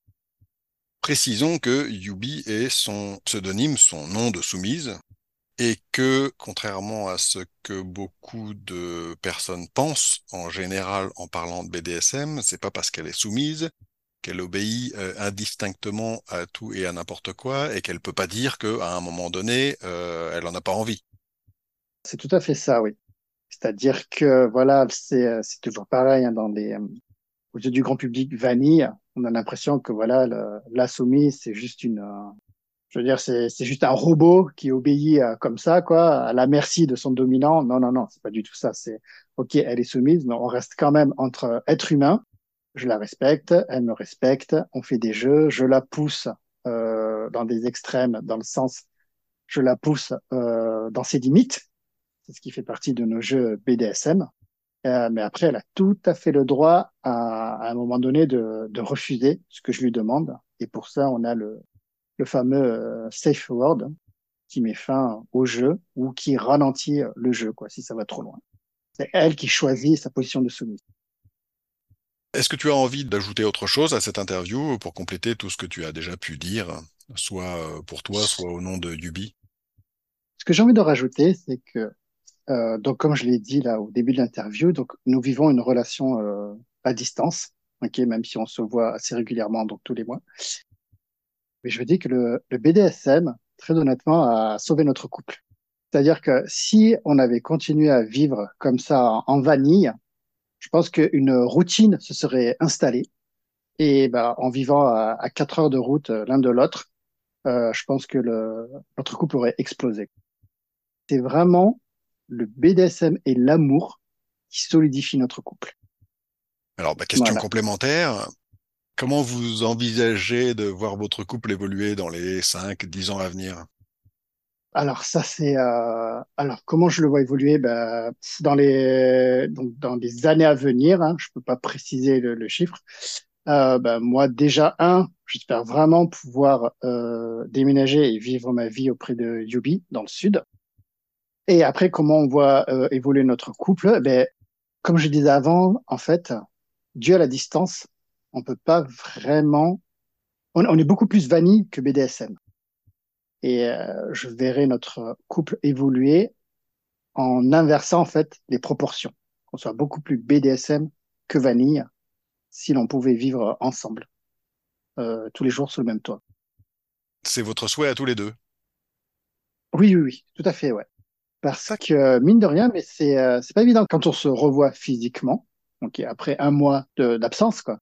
C'est pas évident. Il faut d'abord se réaligner et tout pour après vraiment euh, profiter de, de cette relation, quoi, euh, DS.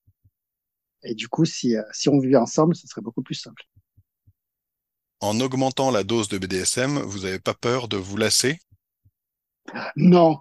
Et non. Et pourquoi? Ben Parce que justement, c'est à bah, c'est tellement infini le BDSM que bah, toutes les pratiques, toutes les activités, toutes les euh, euh, toutes les expériences que l'on peut vivre en BDSM, c'est c'est tellement infini que non non non non non je, ah non non j'ai j'ai pas peur de me lasser. la routine, non, il y en aura pas. Voilà, c'est vraiment le. Non, non, non, ça, je n'ai aucune crainte pour ça. Je voudrais rajouter un autre truc. Oui. Le BDSM, donc dans un couple, demande, ça c'est l'oxygène hein, du BDSM, ça demande beaucoup de confiance et de communication. Et ça, c'est vraiment quelque chose que finalement, je n'avais jamais vécu dans mes précédents couples. Je ne dis pas que dans mes précédents couples, il n'y avait pas de communication ni de confiance, mais euh, je trouve que en vivant donc euh, dans un lien BDSM, dans un lien DS, la, la confiance et la communication requise, est euh, puissance 10. Et, et, vivre comme ça dans, dans, cette, euh, dans cet espace-là de confiance et de communication, c'est ben, vraiment quelque chose qui, qui fait que rien que pour ça, faut, faut aller dans le BDSM. Mais c'est du prosélytisme où je ne m'y connais pas. Cela dit, ça rejoint euh, une chose qui m'a été dite par une femme, une soumise dans une autre interview, qui me disait que la relation qu'elle vivait actuellement était pour elle, euh, et de loin, la plus saine euh, qu'elle ait jamais vécue par rapport à ses expériences antérieures. Mm, mm. Ça, je comprends tout à fait, ouais. Parce que, ben justement, parce que pour ça, il y a, a, plus de, il y a plus de, de zone d'ombre, il y a plus de non-dit c'est faut vraiment, euh, faut vraiment être euh, clair dans ce qu'on fait, dans ce qu'on va faire, dans ce qu'on pense, pour justement que chacun de chaque membre du couple soit en sécurité. Voici qui clôt donc cette interview. Euh, je te remercie Kaizen et Yubi qui n'est pas présente, mais qui est partie prenante de cette interview. Donc je vous remercie tous les deux d'avoir accepté de répondre à mes questions et d'apporter ainsi votre pierre à l'édifice fragile de la culture et de la tolérance. Eh bien, écoute, Steve, moi, je te remercie pour cette interview. Euh, je te remercie pour euh, l'intérêt que tu as porté euh, pour notre couple et, euh, pour ta gentillesse et ta sympathie. J'ai oublié de préciser que si j'ai tutoyé Kezen, c'est parce que nous avions déjà beaucoup échangé sur Facebook avant même d'envisager de l'interviewer pour ce podcast. Par ailleurs, Yubi est une de nos fans de la première heure. Elle a lu les deux premiers tomes de notre double roman, et son enthousiasme nous a beaucoup aidés. Je tenais à la remercier tout particulièrement. Maintenant, je vous propose d'entendre la dominatrice ayant pour pseudonyme déesse Matera, que je connaissais également avant de l'interviewer et qui nous a aussi aidés en donnant sa voix au personnage secondaire de Chloé dans les courts teasers que Rose et moi avons réalisés dans le cadre de la promotion de notre double roman Maître et soumise leur histoire. Vous pouvez voir ces teasers sur notre chaîne YouTube, dont l'adresse est en description. À son tour de vous faire part de son expérience. Alors, je vais interviewer aujourd'hui une dominatrice dont le pseudonyme est DS Matera. Donc, merci d'avoir accepté cette interview. Est-ce que vous pouvez commencer par vous présenter? Bonjour, mon pseudo est DS Matera, j'ai 40 ans, je vis en région parisienne actuellement et je travaille dans la fonction publique. Aujourd'hui, je vous interviewe dans le cadre de l'article intitulé euh, Amour et BDSM séparés ou associés. Et donc, euh, dans le cadre de cet article, est-ce que vous pouvez nous dire si vous êtes en couple? Je suis actuellement en couple, je suis mariée avec mon soumis qui m'est dévoué. L'interview devait se faire initialement avec euh, vous et votre soumis, et puis finalement il est très occupé par son activité professionnelle. Pouvez-vous, en son absence, nous expliquer comment euh, vous et lui en êtes arrivés à vous intéresser au BDSM Alors il faut savoir que mon soumis euh, a eu plus d'expérience dans le domaine du BDSM que moi. Il a toujours été attiré par ce milieu. De mon côté, j'étais attirée aussi et quand nous nous sommes rencontrés, nous avons parlé de nos, de nos envies et nous avons décidé de, d'expérimenter euh, le milieu du BDSM euh, ensemble, euh, tout en respectant les besoins de chacun pour, pour pouvoir avancer à notre rythme. Pour comprendre, votre couple ne se base que sur une relation BDSM ou vous êtes en vie commune? Alors, on est, alors déjà, ce qui est important, c'est que le BDSM ne fait pas, euh, n'est pas au centre de notre relation. on souhaite préserver un équilibre, on vit ensemble, on a une vie de famille. C'est important pour nous que le BDSM fasse partie de, de, cet équilibre, mais on ne veut pas que, que le BDSM soit au centre de notre relation. D'accord. Votre couple est relativement jeune, ça fait deux ans donc, si j'ai bien retenu. Tout à fait. J'imagine que vous avez eu une vie euh, auparavant, chacun de votre côté. Oui. Lui, a priori, vous l'avez bien expliqué, avait déjà une bonne expérience du BDSM. Pour ce qui vous concerne, c'est essentiellement c'est le BDSM au sens large ou c'est essentiellement une relation de domination-soumission? Alors, euh, me concernant, euh, j'ai connu une première relation en tant que soumise qui s'est mal terminée. Et avec mon, mari, nous, avons, parlé de nos besoins respectifs. et c'est pour ça aussi que nous sommes un couple, entre guillemets, switch, pour pouvoir respecter les, envies de chacun, en sachant que lui, à la base, est vraiment de nature, de nature soumis. Il a eu des dominats avant, à distance mais me concernant, moi, je n'ai eu qu'une seule relation euh, BDSM avec un, dominant. Quand vous dites que ça s'est mal terminé, histoire qu'on comprenne, hein, que ce soit peut-être un peu plus euh, pratique pratique pour les auditeurs, euh, qu'est-ce que vous appelez mal terminé? Alors, ce qui s'est passé, c'est que en tant que soumise, j'ai voulu aller le plus loin possible. j'ai voulu expérimenter cette relation avec cet homme et j'ai voulu aller de plus en plus loin. Et à la fin, je dis que ça s'est mal terminé puisque il ne m'a pas respecté et ça s'est fini dans la violence. Donc j'ai j'ai été frappée. Voilà. D'accord. Et il prenait plaisir à ça et ça a été, ça a été pour moi la fin. Et là, je me suis dit que je ne pouvais pas, je ne pouvais pas supporter cela. D'accord. Est-ce que vous pouvez nous raconter votre rencontre? Parce que, évidemment, une rencontre entre euh, une femme qui a eu une expérience de soumission et un homme euh, qui, lui, a toujours désiré être soumis, euh, on peut imaginer comme ça que bah, ça cadre pas, en fait. Oui, effectivement. alors, nous nous sommes rencontrés via les réseaux sociaux, mais pas du tout dans le milieu du BDSM. C'était sur un autre, groupe, sur une passion commune. Nous aimons tous les deux l'art. Donc, c'était dans un groupe pour l'art. et puis, on a échangé. Au fur et à mesure, on a décidé de se rencontrer. Et puis, euh, on, s'est, confié sur nos, vies respectives, nos vies d'avant, nos expériences. Et euh, très naturellement, on a, on a évoqué nos, relations euh, par rapport au BDSM. C'est venu vraiment très naturellement. Et voilà. Et après, donc, on a commencé à expérimenter ensemble.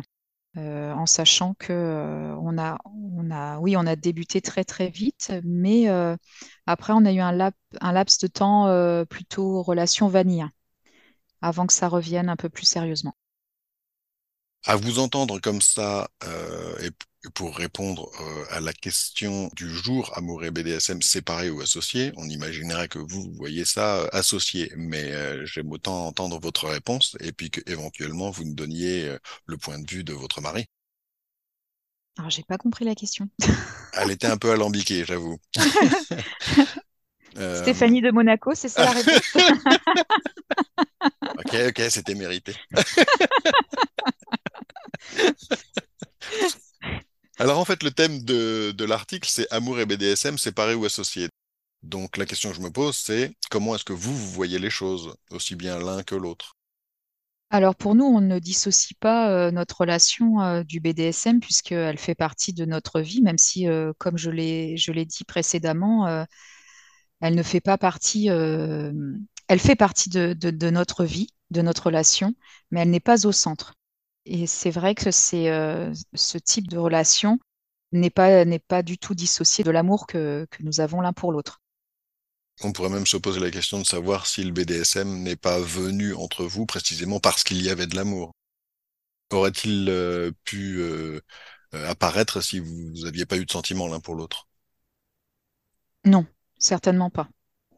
Non, le- la relation euh, était d'abord portée sur l'amour qu'on avait l'un pour l'autre. Et, euh, et très naturellement, euh, nous, avons basculé vers euh, le BDSM puisque nous étions tous les deux attirés par ce monde, en sachant que lui avait beaucoup plus d'expérience que moi. Au début, j'étais un petit peu effra- effrayée, pour être très honnête. Et puis, nous avons établi tous les deux même une, grille, chacun de notre côté, pour savoir ce qu'on aimait, ce qu'on n'aimait pas. Et on l'avait mis, on a mis en commun nos grilles et nous avons euh, échangé. Nous continuons d'échanger d'ailleurs dessus. Ce que Voilà. vous appelez une grille, c'est vous avez rempli chacun l'équivalent d'un questionnaire de soumission, c'est ça? Exactement, oui, de, de, de pratiques de BDSM. Nous avons répondu effectivement à une longue liste de, de pratiques, euh, de pratiques BDSM. Et puis après, euh, après, on en a discuté, savoir ce que, ce qu'on, ce qu'on aimait, ce qu'on n'aimait pas, pour voir ce, jusqu'où on, pourrait aller en- ensemble. Et puis, on avance petit à petit et on discute, on échange énormément. Par contre, la communication, elle est vraiment au centre de notre relation. Et de toute façon, on se l'est dit aussi, on fait des pauses. On a besoin de faire des pauses BDSM pour pouvoir justement souffler, puisque cette relation demande beaucoup d'énergie. Et, euh, et on a besoin, en fait, euh, pour, pour garder notre équilibre, de parfois faire des pauses. Et on se le dit l'un à l'autre quand on n'est plus dedans, très clairement. D'accord. Qu'est-ce qui vous a effrayé dans la relation que votre conjoint, euh, que vous n'étiez peut-être pas marié dès le début, euh, qu'est-ce qui vous a effrayé dans ce qu'il vous proposait? Euh, c'est par rapport, euh, c'est par rapport à mon vécu euh, euh, avec la relation avec euh, le dominant avec qui ça s'était mal fini. J'étais allée assez loin avec lui. Et c'est vrai que même si j'étais attirée par ce milieu-là, j'ai trouvé certaines pratiques hors normes, selon moi, et je ne voulais pas du tout en arriver là. Donc j'ai beaucoup échangé avec mon mari concernant certaines pratiques que je ne, n'envisageais pas, euh, comme le libertinage, euh, le, voilà, l'intervention d'une tierce personne euh, au sein de notre couple, les soirées BDSM. c'est vrai qu'on aime bien échanger avec d'autres personnes via les réseaux sociaux, mais on ne souhaite pas que, que ça aille plus loin. Même si j'ai bien conscience que la relation que, que j'ai avec mon mari est loin d'être d'être dans la, entre guillemets, ce qu'on appelle la normalité. Mais euh, voilà, j'ai, mes limites. Il a ses limites aussi. Et ça, on, on en parle beaucoup. Oui. Une chose qui me fait réagir, c'est que vous évoquiez le fait que vous aviez peur que, euh, enfin, que certaines choses vous faisaient peur dans, dans la relation qui se dessinait. Mais dans la position euh, de dominatrice, on pourrait imaginer comme ça qu'il y a moins de risques. Alors, je sais que ce que je dis est pas forcément vrai, mais, mais tout le monde, se... enfin les gens, en l'occurrence les novices, ceux qui connaissent pas les relations BDSM, pourraient avoir cette impression. Donc c'est vrai que j'aimerais bien avoir votre point de vue sur ce sujet-là. En fait, euh, le rôle de dominatrice, euh, je le découvre, hein, euh, même si j'ai eu cette expérience avec ce, dominant puisqu'on était Switch. C'était plutôt par le jeu. Là, je- j'entre vraiment dans, ce rôle-là qui, est quand même très épuisant. parce que j'ai mon mari soumis qui est beaucoup en demande, en demande d'éducation. Il appelle ça de l'éducation. Donc, je fixe des règles euh, qu'il doit, euh, qu'il doit respecter euh, avec des châtiments de plus en plus lourds. Et c'est vrai que je dois faire preuve de pas mal d'imagination et de contrôle pour son bien, entre guillemets, pour, pour ses besoins. Et c'est vrai qu'il y a des moments où c'est épuisant, il s'en rend compte. Et, et c'est vrai que ça, ça peut dévier. Ça peut dévier sur l'envie de, de faire une bonne pause ou euh, même lui, lorsqu'il enfreint les règles, euh, de... voilà, c'est très, très épuisant parfois de devoir euh, tout contrôler, d'être dans le contrôle. Ça paraît simple comme ça sur le papier, mais au final, c'est loin d'être simple. C'est le fait finalement d'être effectivement toujours dans le contrôle qui pour vous est épuisant. D'être dans, oui, dans le contrôle, puisque à la base, c'est ce que j'aime. J'aime pouvoir le, le contrôler, mais en même temps, euh, ça me demande beaucoup d'énergie de devoir euh, vérifier que les règles soient bien appliquées, euh, surtout que j'ai, un, il se comporte parfois de manière provocatrice, plus ou moins volontairement d'ailleurs. Et c'est vrai que c'est vrai que c'est un petit peu fatigant. Quand il se comporte de façon provocatrice, c'est-à-dire il va chercher, il va vérifier que les règles, euh, il va vérifier que vous êtes bien là, en fait. Oui, oui, D'accord. oui, oui. Et parfois, il, il ne le fait pas de manière euh, volontaire. Et euh, je le rappelle à l'ordre. Et, euh, et puis, il me reproche d'être trop gentil.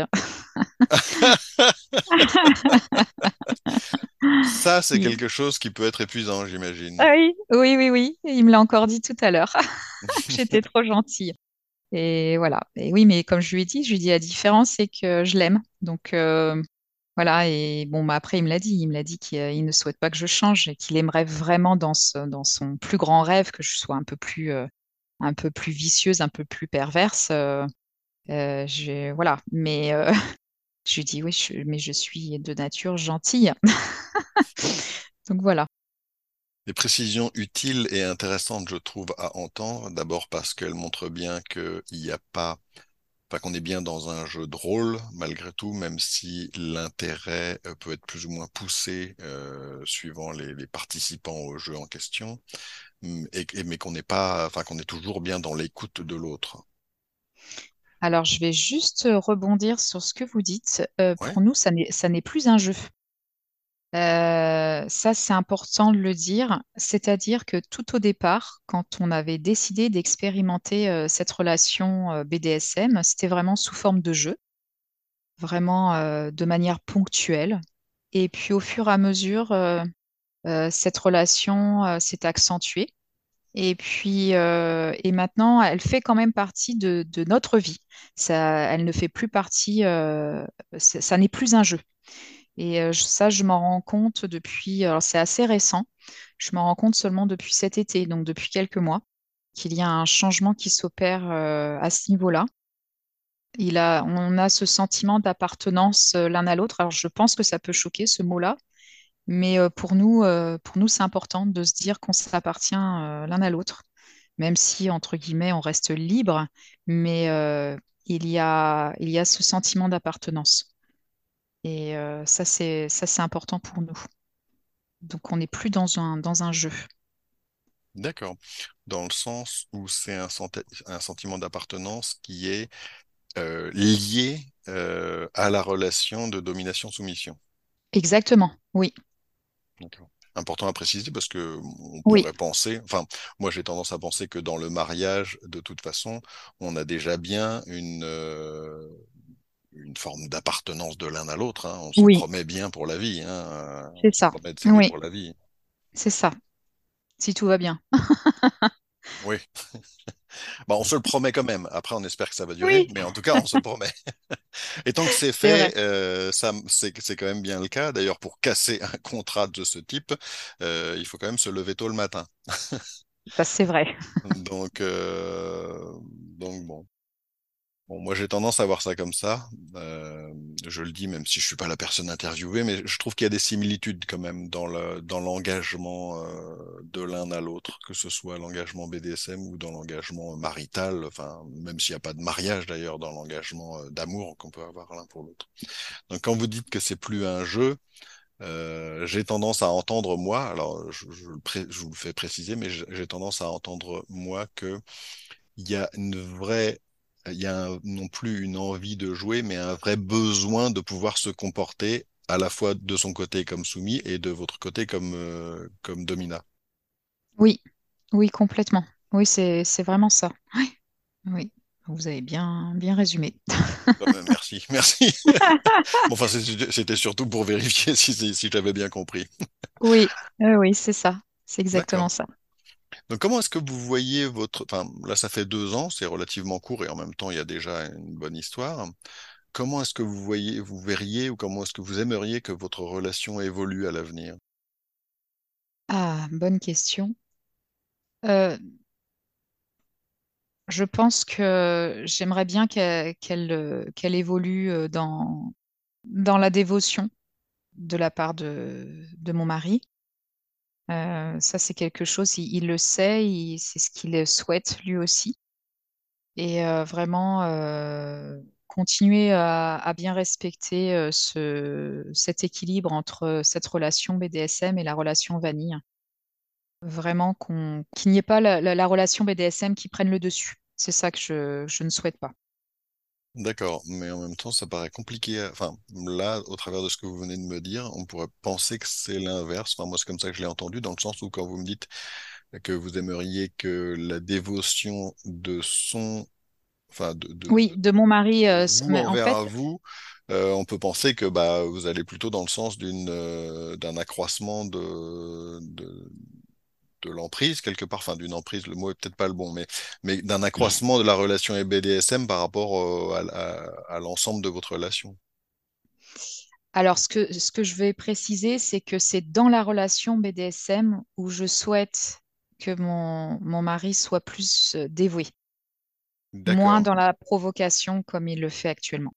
C'est-à-dire, je souhaite euh, ce que, je souhaite que la, la relation BDSM ne soit pas au centre hein, de notre, de notre vie, euh, de notre vie commune, mais que dans cette relation, quand on, nous la vivons pleinement, je souhaite voir euh, sa, sa dévotion encore plus euh, qu'aujourd'hui. Vous souhaitez le voir plus soumis qu'il ne l'est aujourd'hui. Est-ce que c'est un bon résumé? Oui, oui, exactement. Parce que quel- quelque part, quand vous prenez ce rôle, quand vous jouez ce rôle, le terme jouer n'est peut-être pas le bon là pour le coup par rapport à ce que vous m'avez dit tout à l'heure, mais quand vous êtes dans ce rôle, euh, vous avez la sensation que euh, ce ne peut être euh, épanouissant que si il tient bien le rôle, il tient bien son rôle aussi en fait. oui, c'est-à-dire que, alors là, il est en progrès. C'est ce que je lui ai dit. C'est que au départ, dans, cette relation, il était beaucoup dans la provocation, euh, on va dire euh, les trois quarts du temps. Après, euh, progressivement, c'est venu la provocation, on va dire la moitié du temps. Et maintenant, c'est à peu près, on va dire un quart, un quart de temps. Il est provocateur. Donc, ce que je veux dire, c'est qu'il évolue. Il évolue là-dessus et, et puis euh, ça, c'est ce que je souhaite. C'est ce que je souhaite euh, qu'à long terme, euh, il soit vraiment, vraiment dévoué. Voilà. Obéissant, on va dire. Ouais. Mais peut-être que pour faire ça, il avait besoin que bah, de sentir que vous étiez bien dans ce rôle-là finalement, qui, était- qui, qui pour vous était un peu nouveau quand même. Oui, c'était nouveau et puis euh, il, il testait mes limites. Donc ça, c'est sûr. Et il- d'ailleurs, il continue à les tester. Et c'est pour ça que ce soir, d'ailleurs, je lui fais signer un contrat. Donc, euh, euh, il m'avait demandé, il m'a dit à plusieurs reprises, il a les règles qui sont écrites, mais il- là, il m'a provoqué euh, il n'y a pas si longtemps en me disant, mais au final, je les ai jamais signées. Donc, je dis, bon, bah voilà ce qui t'attend ce soir. D'accord. Journée mémorable. C'est ça. Euh, donc, dans la mesure où vous vivez pas une, une, le BDSM au quotidien, certains diraient euh, H24, ce qui serait intéressant, je pense, pour les auditeurs, c'est de comprendre comment vous passez de l'un à l'autre. Vous avez un protocole, Oui. Euh, le protocole, c'est la cage de chasteté. Euh, c'est-à-dire que pendant un laps de temps, il a, il, il porte une cage, une cage de chasteté, et c'est le signal comme quoi euh, euh, on, on entre dans, dans cette relation et qu'il doit, respecter les règles qui lui sont imposées. Et quand vous entrez dans cette relation, comme vous dites, c'est vous entrez pour une heure, pour deux heures, pour trois jours. Ah bah c'est, alors là, euh, bon, là, déjà, ça va faire, euh, ça va faire 15 jours. Donc après, ça peut durer un mois, ça peut durer, euh, ça peut durer longtemps. D'accord. Bon. Donc clairement, effectivement, par rapport à ce que vous disiez, on n'est plus dans un jeu temporaire, quoi. On n'est plus dans On- une séance, euh, euh, terme souvent employé dans le BDSM. oui, on n'est plus dans des séances comme on le faisait avant. Avant, on était vraiment sur des séances. On n'est plus sur des séances. Là, on est vraiment euh, dans cette relation, euh, dans une relation BDSM. euh, et puis, c'est vrai que c'est le soulagement pour lui quand il n'a plus la cage. Voilà. D'accord. Soulagement et en même temps comme ça le Pourquoi soulagement finalement pour, pour lui alors que, bon, je sais bien évidemment que ça peut faire sourire ma question, mais, pourquoi finalement un soulagement alors que ça l'a toujours habité? Alors, justement, c'est vrai que c'est très contradictoire, c'est-à-dire que sur le moment, il est soulagé, physiquement parlant, c'est vrai que c'est quand même lourd à porter. Mais après, ça, ce sont ses paroles, donc je, je, les, je, dis, on en a, on en a parlé. C'est vrai que pour lui, tout au départ, quand on la retire, euh, les jours qui suivent, euh, il se sent, euh, je dirais pas mal à l'aise, mais il sent qu'il lui manque quelque chose, qu'il manque une partie de lui. Et après, après, bon, les jours se suivent et ensuite, après, ça va mieux. Hein. et c'est vrai que parfois, ça arrive que quand, quand, je dis que je veux lui remettre sa cage, euh, il veut pas au début, il rechigne un petit peu. Et puis après, quand, elle est mise, je vois vraiment même l'évolution dans son comportement, où il se sent vraiment... Moi, il, me l'a dit, hein, il me l'a dit très clairement. Pour lui, la cage de chasteté, c'est un vrai symbole d'engagement.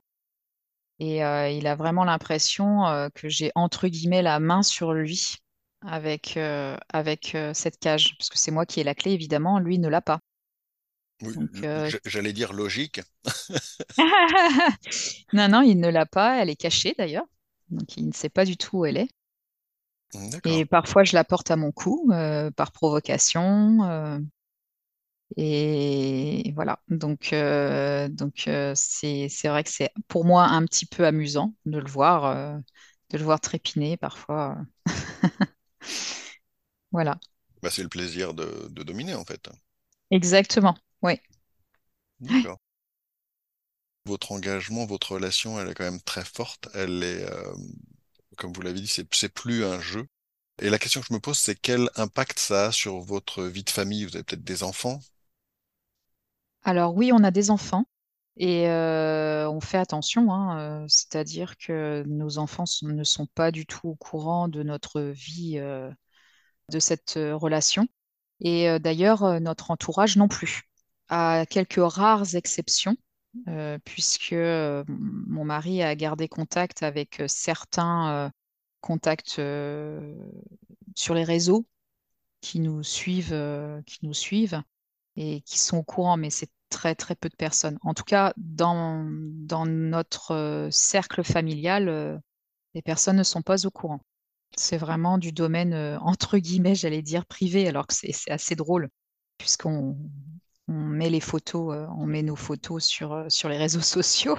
Mais euh, en ce qui concerne notre famille, et encore moins le, milieu professionnel, personne n'est au courant. Ce qui est plutôt logique. Oui. Avez-vous envie d'ajouter quelque chose à ce que vous avez dit pour compléter? Quelque chose ou un sujet que j'aurais pas abordé et qui pourrait vous tenir à cœur? Euh, oui, je vais, je vais peut-être finir par, euh, oui, par, pour moi, quelque chose d'important. C'est-à-dire que euh, mon conjoint m'a sollicité au départ dans cette relation et au départ, je suis entrée pour lui faire plaisir. Pour vraiment lui faire plaisir et je me suis dit, si je ne le fais pas, il ne, peut-être qu'il va m'échapper. On en a longuement parlé. Il m'a dit, euh, il je n'ai pas besoin de ça pour, euh, être avec toi. Euh, je t'aime tel que tu es. et si tu n'as pas envie de te lancer dans cette aventure, je le respecterai. Alors à ce moment-là, on s'est mis d'un commun accord en se disant, oui, on tente. On tente l'expérience. Et c'est vrai que cette cage de chasteté, au début, je me suis dit, mon Dieu, c'est un engin de torture. Euh, et, au final, ça m'a beaucoup plu. Ah non, mais c'est vrai. Hein. c'est un véritable objet de torture. Je me suis dit, au secours, qu'est-ce que je lui fais subir? Et... Ça, me fait sourire, mais c'est pas moqueur, hein, jamais moqueur. non, non, non, mais je comprends très bien. Forcément. Et, j'ai vu que ça lui, vraiment, ça lui procurait un, vrai plaisir. Et, euh, il me dit, il m'a dit, tu te rends compte, c'est toi qui as la clé quand même de, de ça. C'est un, un vrai pouvoir que tu as. Et j'en ai pris conscience au fur et à mesure de notre expérience. Et maintenant, c'est vrai que c'est un, c'est un vrai, entre guillemets, c'est un vrai symbole d'engagement, je trouve, et de, confiance aussi. Hein. parce que, mine de rien, c'est quand même, ça n'est pas rien de, confier une partie de soi à l'autre. Et c'est vrai que ça, demande aussi de l'organisation quand il est en déplacement, comment ça se passe, comment on s'organise. Donc, je lui donne une, enveloppe scellée. il doit l'ouvrir qu'en cas de vraiment en cas d'urgence, s'il a un problème. voilà, c'est des petites choses, mais c'est vrai que c'est important pour nous. C'est, on a trouvé cet objet qui nous correspond vraiment dans cette relation. Il y a une forme d'épanouissement personnel grâce à l'usage de cet objet, en quelque sorte. Oui, complètement.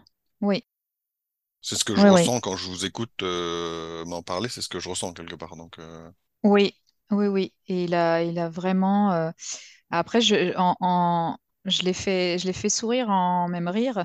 Quand je lui ai dit, je dis, j'ai l'impression de me d'être comme une anthropologue et d'observer le comportement euh, évoluer quand il porte cette cage.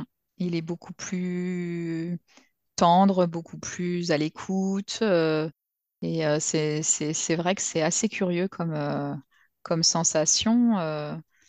Et euh, après avoir échangé aussi avec, euh, avec d'autres, euh, d'autres soumis aussi, hein, c'est vrai qu'il y a un, véritable changement de comportement pour certains avec cette cage. Donc c'est, vraiment particulier. Et il n'y a que l'usage de cet objet qui vous donne cette même impression ou il y a d'autres pratiques qui peuvent vous donner la même impression? Principalement, c'est cet objet. Après, euh, c'est vrai que le fait de qu'il soit attaché, ça, je le fais moins souvent parce qu'il arrive à se défaire, hein, le malin. Euh, Comment ah ça, il arrive? Il n'a pas envie d'être attaché? Ah non, c'est un petit rebelle. Hein. C'est un petit rebelle. Hein. la dernière fois, euh, pour, pour être honnête, je ne sais pas comment ça s'est passé. On a eu un, bref, on a eu un, petit séjour tous les deux dans un, un gîte spécialisé euh, dans, le, dans une salle BDSM. Donc, il y avait une croix de Saint-André. On n'avait jamais expérimenté. Je l'avais attachée. J'avais voulu euh, descendre, prendre un petit café et j'ai entendu un, grand bruit là-haut. Je me suis dit au secours, qu'est-ce qui s'est passé? Et au final, euh, je ne sais pas comment il a fait. il y avait là, une des, un des cadenas qui avait cédé et il avait réussi à faire bouger la, la croix. À faire bouger la croix jusqu'aux clés. Donc quand même, faut le faire. ah oui, oui. Ah oui, oui. Donc, euh, donc non, non, il est assez, euh, non, non, il est assez tenace. Euh. D'accord. Voilà, il, a, besoin de vraies limites, d'une croix en béton. Et c'est ça, mais vraiment fixé au mur. Hein. ah non, non, c'est un truc. non, mais quand je vous dis qu'il est provocateur, il est provocateur jusqu'au bout. Hein.